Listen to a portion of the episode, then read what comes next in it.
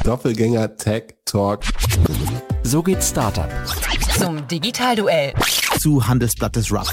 OMR Podcast. Welcome to the world of the media.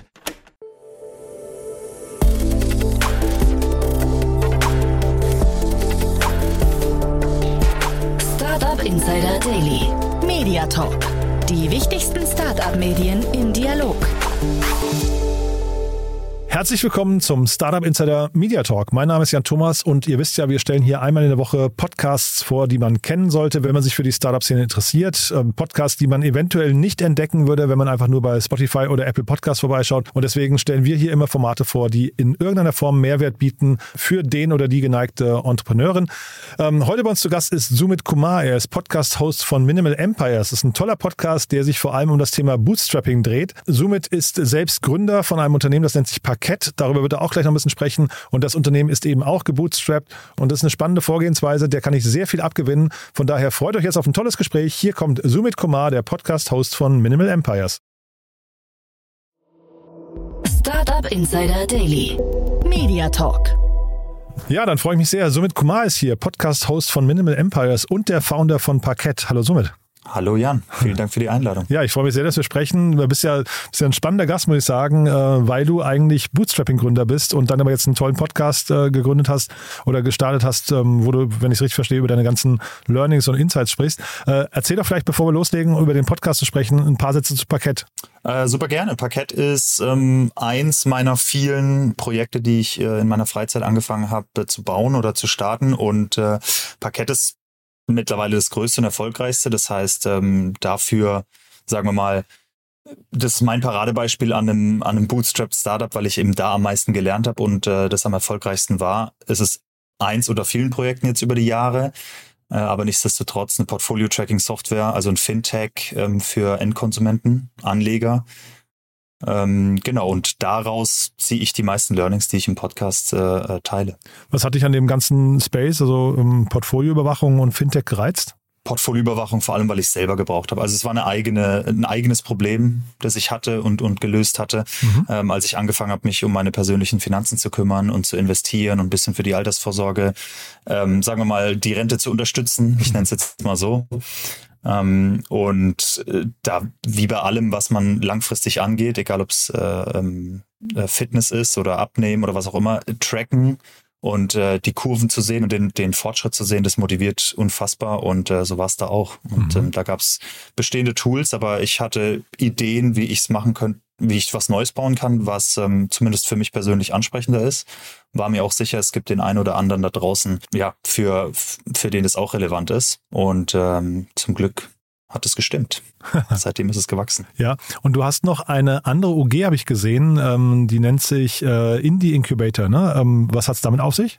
Gut informiert bist du. Die Indie Incubator UG ist so ein bisschen, also ich habe mir so ein kleines Legal äh, Konstrukt äh, geschaffen sozusagen an, an, an Firmen, weil ähm, die Indie Incubator UG dort starte ich alle neuen Projekte. Das heißt, mhm. wenn ich wenn ich eine neue Idee habe und was ausprobieren will, dann starte ich das in einer UG, in, in einer bestehenden UG, damit sagen wir mal Steuerberatung, Rechnungsschreiben und so weiter, damit das alles erledigt ist, damit ich möglichst schnell starten kann. Und wenn es einen gewissen, wenn ich merke, das hat Traction, beziehungsweise da kommt ein gewisser Umsatz rein oder irgendwas vielversprechendes, wo ich glaube, es wird größer als 10.000 Euro im Monat oder weit größer, dann gründe ich es aus. Mhm. Das heißt, es ist so mein kleiner eigener Inkubator für neue Projekte. Und dann lass uns mal die Brücke zum Podcast äh, schlagen. Es ist ja weitestgehend bei dir gebootstrapped. Äh, warum gebootstrapped? Was ist der Vorteil gegenüber, ich sag mal, Venture Capital finanzierten oder äh, auch Business Angel finanzierten Modellen? Der Vorteil oder die Vorteile sind äh, ganz klar, alle Anteile liegen noch beim Gründer, beziehungsweise man kann natürlich was an Mitarbeiter verteilen, aber äh, da ist die Verwässerung definitiv um einiges niedriger. Man entscheidet selbst, ist äh, allein verantwortlich für, für das, was man tut. Ich mag das, ähm, sagen wir mal, selbst zu entscheiden, ohne dass ich verpflichtet bin, äh, das, äh, das zu tun, was mir jemand anders oder ein Chef quasi sagt in dem Fall oder ein Investor. Und auf der anderen Seite aber natürlich auch verantwortlich zu sein, wenn es schief geht und, und da meine Learnings draus zu ziehen. Ähm, ich mag die Idee von, sagen wir mal, Businesses, die auf Langfristigkeit, Nachhaltigkeit aufgebaut sind und nicht Wachstum ähm, mit allen Mitteln. Und eine der allerwichtigsten Sachen war, ähm, mal die Überlegung, okay, wenn ich ein Milliardenunternehmen aufbaue, wo mir als Gründer noch unter zehn Prozent gehören, weil ich verwässert wurde durch Investoren, mhm. wie groß wäre denn dann mein Exit sozusagen und wäre es nicht allein schon finanziell genauso profitabel oder profitabler, ein 10 Millionen Euro Business aufzubauen, das nur mir gehört mhm. ähm, und nicht und und noch viel wichtiger, die Latte für Erfolg ist viel niedriger, weil ein venture-gebacktes Startup, das Millionen generieren muss oder Milliarden mhm. generieren muss, ist mit 10 Millionen Return ein Fail, weil es mhm. den Return nicht bringen konnte. Aber wenn es profitabel ist, ist es für jeden anderen Gründer ein ganz normales, sehr erfolgreiches Unternehmen und kann das Leben der Gründer trotzdem verändern, äh, also extrem verändern. Und da habe ich gedacht, okay, ähm, wenn ich mir, wenn ich mir angucke, 99% Failure Rate bei Startups, die so groß werden müssen, ähm, da sind meine Chancen um einiges höher, wenn ich sage, ich brauche 10.000 Kunden und habe ein profitables Millionenbusiness geschaffen und schaffe Mehrwerte für meine Kunden, für meine Mitarbeiter und für mich klingt, klingt attraktiver für mich. ähm, jetzt, also ich kann es total nachvollziehen. Zeitgleich würden wir wahrscheinlich jetzt ähm, gute Business Angels und VCs sagen, es gibt ja auch sowas wie Smart Money. Ne? Also es geht ja nicht nur ums Geld, sondern es geht ja auch quasi um die Mehrwerte. Äh, wie, wie ist das denn mit denen? Also was, was fehlt dir denn dann quasi, wenn du das alleine machst? Was, also es kommt darauf an, bin ich ganz alleine oder habe ich einen Co-Founder? Dann natürlich, wie erfahren ist der Gründer an sich und so weiter. Ich will gar nicht sagen, dass man mit, mit VC nicht noch andere unfassbare Benefits bekommt, ähm, außer das Geld. Also neben dem Geld, und da das sprechen wir dann wieder von den Nachteilen. Ähm, ich würde sehr gern mit einigen Angels oder VCs mal arbeiten, vor allem Angels, wegen ihrer Expertise. Und ähm, es gibt trotzdem Wege natürlich, die mit an Bord zu holen. Man kann trotzdem ähm, ein Advisory Board schaffen oder den Leuten Equity geben oder wenn man es möchte, sie investieren lassen, um, ähm, um sie an Bord zu holen, damit sie ein Stake in der Company haben. Vielleicht gibt es auch andere Möglichkeiten, muss man sehen, ähm, wenn man die entsprechenden Kontakte knüpfen kann. Aber das ist natürlich ein Nachteil. Aber das heißt nicht, dass es nicht, nicht geht. Ich meine, mhm lauf durch jedes Dorf oder Industriegebiet und guck dir diese riesen Firmen an, die Logos, die da überall sind, von denen niemand irgendwas jemals gehört hat. Das sind alles Millionen-Businesses, die mit einem Kredit oder, oder bootstrapped ähm, groß geworden sind. Und ja, es gibt Vorteile von VC und, und Angels. Es gibt auch Nachteile. Das muss jeder für sich entscheiden, aber ich glaube, es ist falsch zu sagen, dass es die einzige Möglichkeit ist, was so ein bisschen, habe ich das Gefühl, das Narrativ ist aktuell ähm, in der Startup-Szene, ähm, dass man ohne VC-Cash überhaupt nicht starten kann. Und mhm. das, das stimmt einfach nicht. Beziehungsweise, selbst wenn man die, nur die ersten zwei, drei Jahre bootstrappt, ist man in einer so viel besseren Lage, mit VCs zu verhandeln dann für die, mhm. fürs erste Investment, weil man schon so viel bewiesen hat ähm, im Vorfeld. Wenn ich mit dem Slide Deck dagegen hinkomme, dann muss ich viel Equity abgeben für in Anführungsstrichen wenig Geld ähm, und muss erstmal Product Market Fit finden. Dagegen jetzt habe ich Product Market Fit. Ich habe bewiesen, wir können ein Millionenbusiness aufbauen. Ich habe bewiesen, wir können wachsen, bewiesen, wir können Kunden akquirieren und und und. Das ist eine ganz viel komfortablere Situation, um um äh, noch mehr Geld einzusammeln. Also selbst es muss ja nicht das Schwarz oder Weiß sein. Es kann mhm. ja ich bootstrappe erstmal und dann gehe ich los. Wenn man jetzt die Geschwindigkeit nebeneinander legen würde von den beiden Wegen, ähm, würdest du nicht sagen, dass dann quasi, wenn man Geld zur Verfügung gestellt bekommt von externen Quellen, also ich möchte jetzt gar nicht gegens, gegens Bootstrapping sprechen, sondern aber nur als Vergleich, ähm, wenn man quasi Geld im Überfluss zur Verfügung hätte und es nicht erst verdienen muss, um es auszugeben oder sich dann eben über Fremdkapital verschulden muss, geht das nicht deutlich schneller mit äh, VC und Business Angels? Das geht, ich bin mir sicher, das geht deutlich schneller, auf jeden Fall. Also ich habe nicht den direkten Vergleich, wo irgendjemand mal das gleiche Unternehmen einmal mhm. Bootstrap, einmal äh, VC gefundet, gegründet hat. Aber ich bin mir natürlich sehr sicher, äh, ähm, dass dass äh, mit mit VC Cash das alles schneller geht. Die Frage mhm. ist, muss es schneller gehen? Mhm. Das ist äh, das ist das erste. Und das zweite ist, ich denke vor allem äh, Gründer, die das das erste Mal machen, verpassen ganz, ganz, ganz wichtige Learnings, wenn sie sofort in der Lage sind, 60 oder 100 Leute einzustellen ähm, und und einfach verantwortlich zu wirtschaften. Das sieht man ja auch in der aktuellen Phase, wo viele Startups auf Prof gezwungen werden, auf Profitabilität zu switchen, statt Wachstum auf alle Kosten. Und ähm, äh, das hat man einfach nicht gelernt. Dagegen, wenn ich jetzt bootstrappe, sagen wir mal ein Unternehmen und vielleicht in ein paar Jahren nochmal eins und so weiter, dann glaube ich, bin ich viel besser in der Lage, Kapital zu raisen und und damit wirklich ein, ein Unternehmen zu schaffen, das nachhaltig ist, im Sinne von, ich überspringe einfach die ersten zwei Jahre oder die ersten drei Jahre mit dem Kapital, ähm, dann kann ich mir das auch sehr gut vorstellen. Aber jetzt aktuell denke ich mir, wenn ich drei Millionen, fünf Millionen plötzlich auf dem Konto hätte, dann würde ich auf eine Art mit dem Geld umgehen, ohne genau verstanden zu haben, was alles wichtig ist oder warum man diese Sachen macht. Wo, also als First-Time-Founder, woher, woher lerne ich denn das Zeug? Und jetzt als Bootstrapper, glaube ich, musste ich zwangsläufig profitabel wirtschaften. Ich stelle nur ein, wenn es geht. Runway, Verantwortlichkeit für die Mitarbeiter mhm. und, und, und, was da alles dazukommt. Ähm, ich glaube, das wird mir für die nächsten Unternehmungen oder wenn ich dann mal raise, sehr viel äh, Grundlagenwissen wird mir das ermöglicht haben, äh, was mich verantwortungsvoller mit dem Geld umgehen lässt. Mhm. Du hast ja gerade gesagt, du hast noch keine, nicht zweimal das gleiche Modell quasi nebeneinander gelegt bekommen, einmal mit, äh, mit äh, quasi VC-Kapital und einmal gebootstrapped.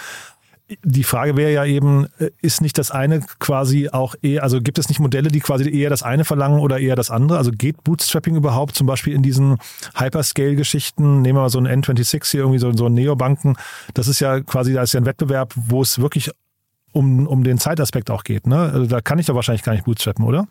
Mm, also es gibt definitiv Modelle, wo man nicht bootstrappen kann, in meinen Augen. Das ist alles, was kapitalintensiv ist. Und das muss man aber mit großem mit großer Vorsicht genießen, weil ich glaube, mhm. generell überschätzen die Leute, wie viel Kapital man braucht, um eine Idee zu validieren. Mhm. Ähm, aber alles, was Hardware betrifft, Fertigung, äh, Fertigungssachen, physische Produkte und so weiter, braucht natürlich äh, Kapital. Und, ähm, und dann so Geschichten wie Payment-Anbieter oder Sachen, wo man Regulatorik und so, so Geschichten bedienen muss. Das ist auch sehr kapitalintensiv mhm. gleich von Anfang an. Mhm. Aber ähm, und Number 26 gehört da dazu. Ich meine, die wollen sind eine Bank, waren sie am Anfang, haben sie mit einem Partner gearbeitet und so weiter, aber je mehr regulatorische Auflagen man hat, je mehr ähm, äh, man mit, mit dem Staat zu tun hat und so weiter oder Aufsichtsbehörden, desto kapitalintensiver ist es natürlich. Mhm. Deswegen bei Number 26 würde ich sagen, ja, passt, aber es gibt auch so viele Startups, die gescheitert sind, in Anführungsstrichen, nur wegen dem Funding, mhm. die aber völlig fein gewesen wären, hätten sie nur ein Zehntel der Mitarbeiter gehabt, also statt 50 fünf Mitarbeiter ähm, und hätten ein profitables Business draus gemacht und dann wäre das, dann wird es es heute noch geben. Die Frage ist, ob das die Gründer wollten, aber mhm. an der Idee und am Produkt hat es dann nicht gescheitert, sondern am Modell drumherum. Mhm. Und dann ist eben die Frage, was man möchte. Ich würde gerne ein Unternehmen aufbauen, das ich selber mag zu besitzen, in dem ich mag zu arbeiten, äh, jeden Tag für die nächsten 10 Jahre, 20 Jahre, wie auch immer. Ob ich es mal verkaufe oder nicht, ist eine andere Frage. Kann sein, vielleicht, vielleicht auch nicht. Ähm, aber ich möchte nicht ohne Ende äh, Wachstum und Kapital und so weiter rein, nur deswegen, nur um es groß zu machen.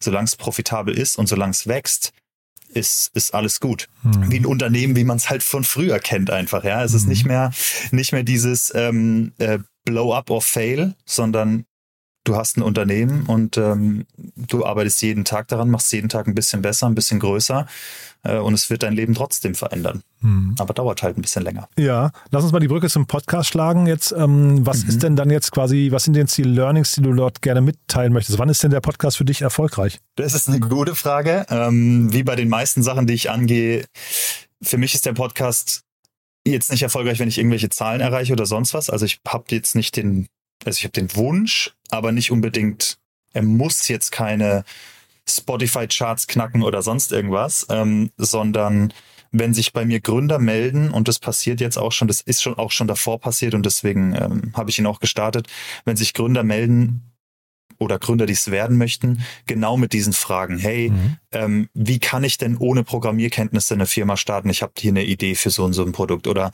ähm, ich habe kein Kapital und keine Idee, wie ich rausfinde, ob das Produkt funktioniert. Also die Validierung am Anfang. Wie kriege ich das denn möglichst schnell hin? Und die Leute sind immer überrascht, wie schnell man eigentlich ein Unternehmen oder ein Produkt die Idee validieren kann oder zumindest die ersten Datenpunkte bekommen kann, um zu verstehen, es lohnt sich hier meine Zeit reinzustecken. Es lohnt sich hier vielleicht auch Geld reinzustecken. Ähm, und das kann man vielleicht am Wochenende validieren oder innerhalb von drei Wochen oder lass es zwei Monate sein. Das ist immer noch besser als sechs Monate ein Produkt zu bauen oder ein Jahr, um dann zu merken, es will keiner kaufen. Und ich, ich, ich teile den, Also angefangen hat es alles, weil ich war in Indie-Hacker-Communities aktiv, ähm, mhm. englischsprachigen Indie-Hacker-Communities und habe da sehr viel gelernt von Leuten, die ihren Weg geteilt haben, Internet-Businesses zu bauen. Startup, wir können es Startup nennen, wir können es Unternehmen nennen, wir können es auch Ein-Mann-Buden nennen, Softwarebuden, die ein paar hunderttausend im Jahr machen für diese Person selbst, ähm, was ja auch also sehr, sehr erfolgreich ist, aber halt auf kleinem Scale, in Anführungszeichen. Mhm. Aber für die Person ist es auf jeden Fall erfolgreich. Und ich habe da sehr viel gelernt aus Marketing-Sicht, Sales, dann äh, äh, wie sie über Produktbau nachdenken und so weiter. Und ich wollte da ein bisschen zurückgeben. Im deutschen Markt gab es es auch nicht so häufig und deswegen habe ich gesagt, okay, meine Projekte werde ich auch ganz öffentlich teilen, was ich mache. Kosten, Umsätze, warum ich vielleicht jemand einstelle oder eben nicht, äh, Challenges, alles drum und dran. Von Legal über Brandgeschichten, Marketingstrategie, alles Mögliche. Das habe ich auch von Anfang an gemacht bei Parkett. Ich habe das auf Twitter geteilt, auf YouTube Livestreams gemacht vom Lounge. Wirklich ähm, was schief lief und was gut lief. Und ich habe ohne Ende Nachrichten bekommen von Leuten, die auf dem gleichen Weg sind oder die gerne den gleichen, in den ähnlichen Weg gehen würden ähm, oder auch von erfahrenen Gründern mit Tipps und so weiter. Und es hat sich einfach eine Community gebildet, so eine kleine Bubble, wo sich Gründer oder äh, Gründer, die es gerne werden würden, austauschen ähm, über alles, was was man eben so lösen muss in so einer Journey. Weil es ist nicht easy, auch privat, ähm, äh, Zeitmanagement und, und Kosten und wie vereinbart man das vielleicht mit der Familie und so. Ähm, und dann habe ich gesagt, okay, ich bin kein Fan von Artikel schreiben oder Newsletter schreiben, aber ich bin also ich fühle mich wohl beim Sprechen. Mhm. Äh, ich kann ein Mikro anmachen und einfach über das Thema reden und ich rede auch sehr gern darüber. Mhm. Und äh, dann habe ich gesagt, ich probiere es mit dem mit dem Podcast-Format und und habe das eben angefangen. Und äh, ja, da widme ich jede Folge einem gewissen Thema oder eben manchmal Gästen. Und solange ich Nachrichten bekomme von Gründern, denen das hilft, die das inspiriert oder motiviert oder die was gelernt haben für ihr eigenes Projekt, solange ist es für mich ein Erfolg. Und mhm. ähm, wenn es größer wird, ist es, ist es toll. Aber ich habe irgendwie schon immer so ein kleines Mitteilungsbedürfnis gehabt, was das betrifft, oder ich mag es, mich mit den Themen auseinanderzusetzen und, und äh, mit Leuten darüber zu sprechen. Und da ist es einfach ein tolles Medium, der mhm. Podcast. Und Frequenz ist wöchentlich, ne? Frequenz ist wöchentlich, genau. Ja, ich habe tolle Gäste gesehen, Duschbrocken, die ähm, sind, sie sind immer präsenter, muss ich sagen, in der letzten Zeit. Die sieht man häufig, aber auch einen Thomas Kehl habe ich zum Beispiel gesehen äh, und gehört, ist ein, ähm, kennt man, ne? Finanzfluss, glaube ich, ist die äh, Plattform.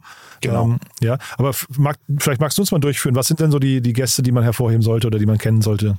Also ich habe mit Gästen ähm, noch nicht viele Gäste da gehabt. Das, äh, ich habe da extra ein bisschen drauf gewartet, ähm, weil ich gucken wollte, erstmal schaffe ich jede Woche einen Podcast aufzunehmen, neben mhm. meinen anderen Verpflichtungen. Und, ähm, und ich wollte ein bisschen gucken, ist da Traction hinten dran, bevor ich jetzt einen Gast einlade. Ich wollte jetzt nicht jemand wie Thomas Kill, der sehr busy mhm. ist, in einen Podcast einladen, den der zwei Hörer in der Woche hat. Mhm. Und deswegen ähm, wollte ich da ein bisschen warten, bis so ein hoffentlich, sagen wir mal, eine kleine ein kleiner Name entstanden ist in, in der Nische, in der ich mich bewege. Und dann wollte ich Podcast-Gäste einladen. Und äh, ich habe jetzt den, den Johannes von Duschbrocken eingeladen, Thomas Kill von Finanzfluss und es werden noch weitere folgen.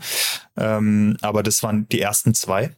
Achso, das waren die, achso, okay, alles klar, okay. Zwei, drei Wochen, genau. Aha. Das waren erst die ersten zwei. Ja, der nächste cool. Gast kommt nächste Woche.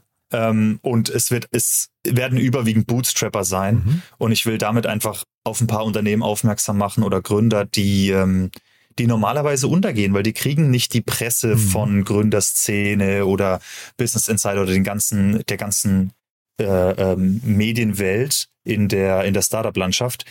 Die sind calm, die sind ruhig, das sind ruhige Unternehmen, die langsam wachsen, aber halt teilweise trotzdem bis 100 Millionen Umsatz im Jahr oder 10 Millionen Umsatz im Jahr. Mhm. Sehr beeindruckende Stories und vor allem, wenn man mal hört, wie die anfangen, ähm, dann glaube ich, zeigt es ganz vielen Leuten, dass dass es machbar ist, dass wenn man ein Unternehmen gründen will, dass man das alleine kann oder mit einem Co-Founder, dass man das mit wenig Kapital kann, mhm. wenn man bereit ist, halt auch die Zeit zu investieren oder gegebenenfalls die Opfer zu bringen, die notwendig sind. Das ist nicht easy, das will ich damit nicht sagen, mhm. aber die Hürden sind definitiv anders oder geringer, als man vielleicht denkt. Mhm.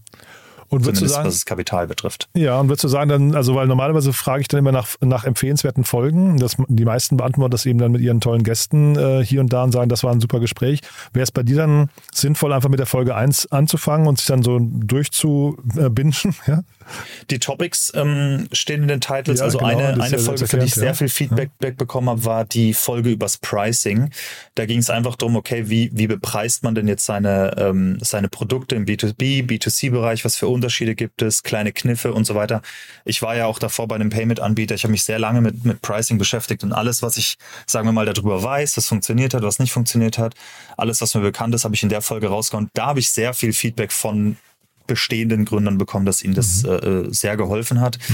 Und eine andere Folge, die, ähm, sagen wir mal, viele Leute ein bisschen inspiriert hat ähm, oder auch, auch Denkanstöße gegeben hat, war eine, wo ich die Community quasi gefragt habe, sagt mir mal eure Business-Ideen, also nur die Ideen, die ihr noch nicht gestartet habt und ich sag euch, wie ich die erst, den ersten Kunden gewinnen würde. Weil das ist was, was ganz häufig vor allem Programmierer dran hindert. So, wie finde ich meinen ersten Kunden? Und dann habe ich einfach spontan alle Ideen rausgehauen, die mir eingefallen sind für die, diese Business-Idee, wie ich es schnell validieren würde und den ersten Kunden finden würde, ohne dass ich ein Jahr das Produkt bauen muss. Und ähm, das hat, also da wird oft verlangt, dass ich das nochmal mache, weil das ähm, sehr vielen Leuten geholfen hat, so ein bisschen Denkanstoß, wie man starten kann. Dein, Also die äh, würde ich herausstechen.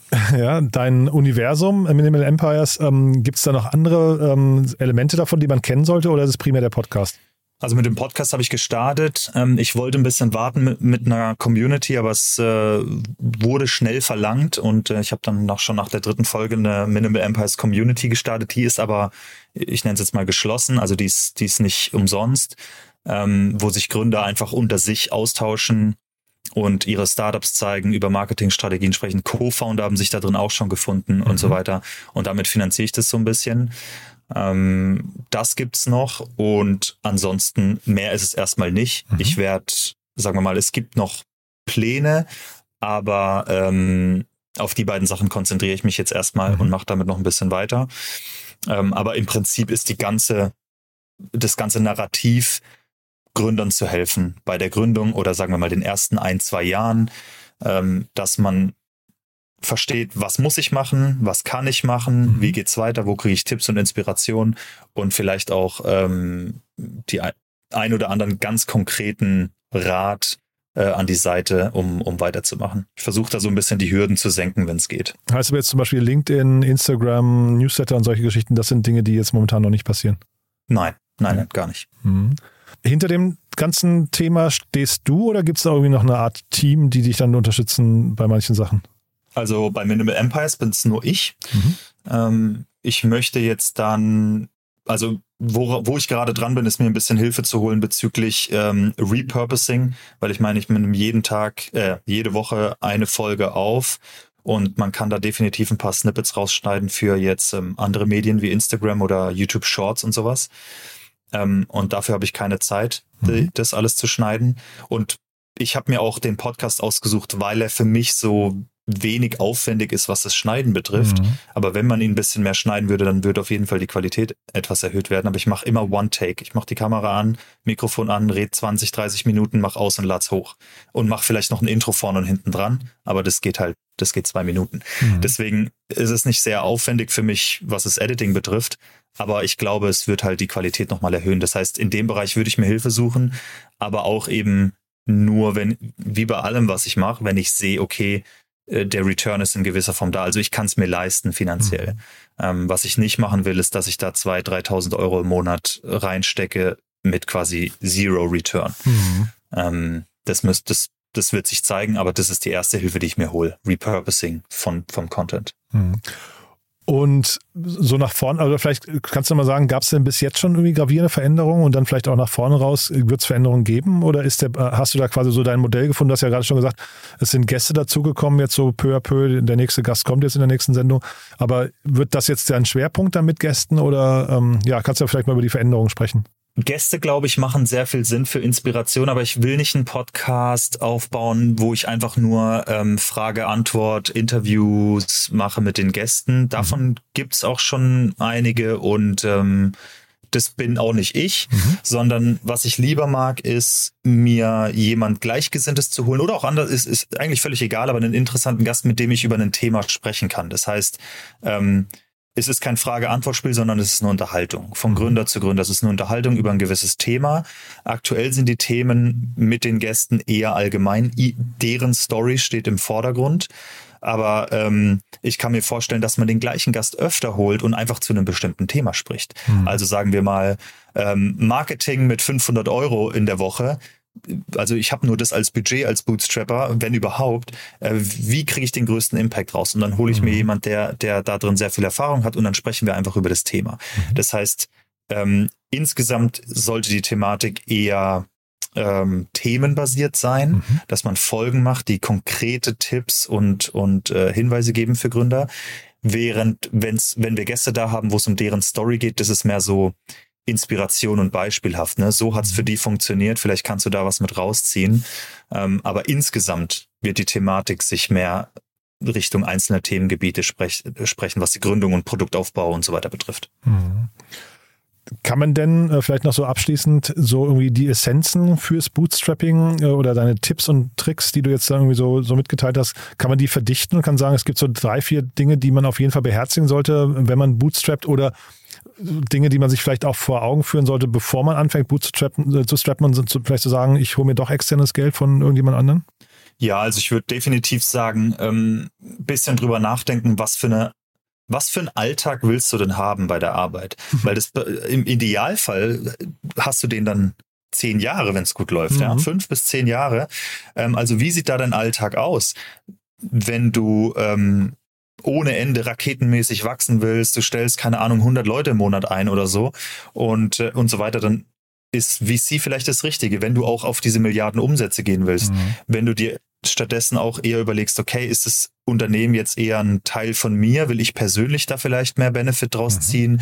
Will ich mehr Freiheiten haben? Will ich heute sagen, ich arbeite heute nicht oder ich stelle die Person nicht ein oder ich probiere diesen Weg aus, ohne mich mit jemandem abzustimmen? Also einfach mehr Selbstbestimmtheit, mehr Freiheit, was das betrifft. Dann ist vielleicht Bootstrapping die richtige Variante. Also mir hat es sehr geholfen, mir darüber im Klaren zu, mir selbst klar zu werden, wie mein Alltag aussehen soll, wie das Unternehmen im Idealfall aussehen soll ähm, und wie das mein Leben beeinflusst. Und da war für mich relativ schnell klar, dass ich das nicht will. Ich muss auch sagen, ich habe das auch ähm, letztens in einem anderen Podcast gesagt, dass es mir sehr schwer fällt, nur mit einem Slide-Deck jemand um Geld zu bitten. Das, das kann auch ein Ego-Ding sein, ich, aber es, es fällt mir sehr, sehr schwer. Ähm, ich bin da eher motiviert, die Skills zu lernen, die ich brauche, um, um selber zu gründen. Aber es gibt ja, wenn ich kurz reingehe, es, es gibt ja auch äh, ja, Personen, die freuen sich, wenn jemand mit dem Slide Deck nur kommt ne, und, sagt, und, und um Geld bittet. Also das, das existiert ja nur, weil es auf der anderen Seite Leute gibt, die auch zuhören und bereitwillig Geld geben. Korrekt. Nur ich fühle mich trotzdem als Bittsteller ohne jegliche Form von Hebel. Und mhm. ich spreche mit Leuten lieber auf Augenhöhe und sage, okay, guck mal, das kann ich bieten und mhm. das kannst du bieten und mhm. zusammen machen wir was Größeres draus. Ähm, aber nur mit einem Slide Deck hinzu, hinzugehen, da habe ich einfach, ich, ich fühle mich sehr, sehr, sehr machtlos damit. Mhm. Äh, bin ich ja, ich habe ja gar nichts und ich hoffe, dass mir jemand vertraut oder denkt, mhm. dass ich es schaffe. Und das mag anders sein, ja. Wenn ich jetzt ein Unternehmen gegründet habe, vielleicht schaffe ich noch ein zweites irgendwie zum Erfolg zu bringen und so mhm. weiter. Ähm, dann habe ich eine Vergangenheit und dann gibt es vielleicht Leute, die sagen, okay, der Typ hat einen Track Record ähm, und jetzt hat er noch einen Co-Founder. Okay, das ist, das ist dann was anderes. Aber äh, initial das erste Unternehmen zu gründen, da habe ich mich einfach unwohl damit gefühlt. Das ist eine persönliche Geschichte, mhm. aber es hat es definitiv mit beeinflusst. Cool. Gibt es denn noch zum Abschluss jetzt äh, Podcasts, die du gerne hörst, die du gerne weiterempfehlen möchtest? Also zum es kommt immer darauf an, für welches Thema. Ähm, da wir jetzt hier, das hier um Startups geht, äh, Startups for the Rest of Us äh, ist ein extrem guter Podcast. Ich weiß, du hattest auch ähm, Andreas von Happy Bootstrapping mhm, da, auch das genau. ist ein sehr guter. Ich persönlich höre nicht sehr viele Podcasts, genauso wie bei Social Media. Ich bin eher Pro wie soll man sagen, ich bin eher Produzent als Konsument. Mhm. Spannend. Ähm, ganz häufig. Ich kann noch sagen, meine zwei Lieblingspodcasts haben nichts mit Startup zu tun. Ich kann sie trotzdem nennen, aber mhm. Mach gerne, ja. Die haben nichts mit Startup ja. zu tun. Ähm, das eine ist der Doppelgänger-Podcast. Das ist für mich einfach so ein bisschen äh, up-to-date, was äh, Tech, Aktien und ähm, bisschen Entertainment betrifft. Und ich höre Huberman Lab für äh, ähm, Gesundheit und Training und solche Geschichten. Das, die beiden höre ich wirklich häufig. Alles andere nur bestimmte Folgen und äh, vor allem, wenn es mir empfohlen wird. Sehr cool. Du, dann sind wir mit meinen Fragen durch. Haben wir aus deiner Sicht was Wichtiges vergessen? Ich denke nicht. Äh, ich hoffe zumindest, dass äh, der eine oder andere oder die eine oder andere Hörerin, ähm, sagen wir mal, einen Denkanstoß bekommen hat, um, um, um drüber nachzudenken, wenn man gründen will oder ein Startup starten will, mhm. dass es auch andere Wege geht. Ich will nicht sagen, dass der eine Weg ist besser als der andere, aber es gibt nicht nur einen und ähm, ja, wenn man, wenn man ein bisschen recherchiert, wenn man ein bisschen anschaut oder auch den Podcast vor allem vom Andreas äh, auch anhört, dann, ähm, dann wird man sehen, dass es sehr, sehr große Erfolgsstories gibt in dem Bereich, äh, die einen hoffentlich motivieren, das mal, sagen wir mal, ein bisschen auf eigene Faust zu versuchen und die ersten Sachen zu beweisen und dann vielleicht mit einem größeren Hebel zu einem VC zu gehen, wenn überhaupt. Und dann, um vielleicht deinen Bootstrapping-Ansatz nochmal kurz zu fördern, du mach gerne mal einen Shoutout für Parkett. Wer darf sich das mal angucken? Wer soll das machen? Ja, jeder, jeder, ähm, jede Person, der oder die in Aktien oder ETFs investiert oder sonstige Vermögenswerte aufbaut, äh, vor allem Börsen gehandelt, aber im Endeffekt soll das das komplette Vermögen abdecken und da einfach einen Überblick behalten will. Eine aggregierte Ansicht über alle Banken und Broker hinweg. Ähm, man, man kann schnell Risiken und Trends erkennen und so weiter. Also jeder, der ähm, äh, Geld anlegt und Vermögen aufbauen will, für den oder die ist es relevant und ähm, kann de definitiv mal reinschauen. Parkett.com. Super. Du, somit hat es mir großen Spaß gemacht. Ganz lieben Dank, dass du da warst und ich würde sagen, wir bleiben in Kontakt und machen vielleicht nochmal eine Fortsetzung irgendwann, ja? Herzlichen Dank, Jan. Vielen Dank. Bis dann. Ciao, ciao. Ciao. Startup Insider Daily Media Talk. Der Vorstellungsdialog empfehlenswerter Startup-Medien, Podcasts und Co. Ja, das war somit Kumar Podcast-Host von Minimal Empires. Ein sehr cooles Gespräch, finde ich. Vor allem waren da viele Impulse dabei, glaube ich, die man sich mal durch den Kopf gehen lassen sollte, bevor man gründet oder wenn man gerade dabei ist zu gründen. Denn es ist natürlich schon richtig, man baut sich natürlich mit seiner Finanzierungsstrategie auch quasi schon den Weg nach vorne raus, der ist dadurch vorgepflastert. Und es muss nicht zwangsläufig sein, dass der VC-Weg oder Business Angel-Weg der Weg ist, den man tatsächlich gehen möchte. Von daher, ja, ich kann den Argumenten von Summit da schon vieles abgewinnen. Hört euch vielleicht mal seinen Podcast an, wir verlinken den natürlich und schaut euch auch mal Parkett an. Auch das das verlinken. Und ansonsten hoffe ich, euch hat es gefallen. Wenn dem so sein sollte, wie immer die Bitte, empfehlt uns gerne weiter. Wir freuen uns auch immer über neue Hörerinnen und Hörer, die uns noch nicht kennen. Dafür vielen Dank an euch und ansonsten euch einen wunderschönen Tag oder vielmehr ein wunderschönes Wochenende. Wir hören uns aller spätestens am Montag wieder. Bis dahin alles Gute. Ciao, ciao.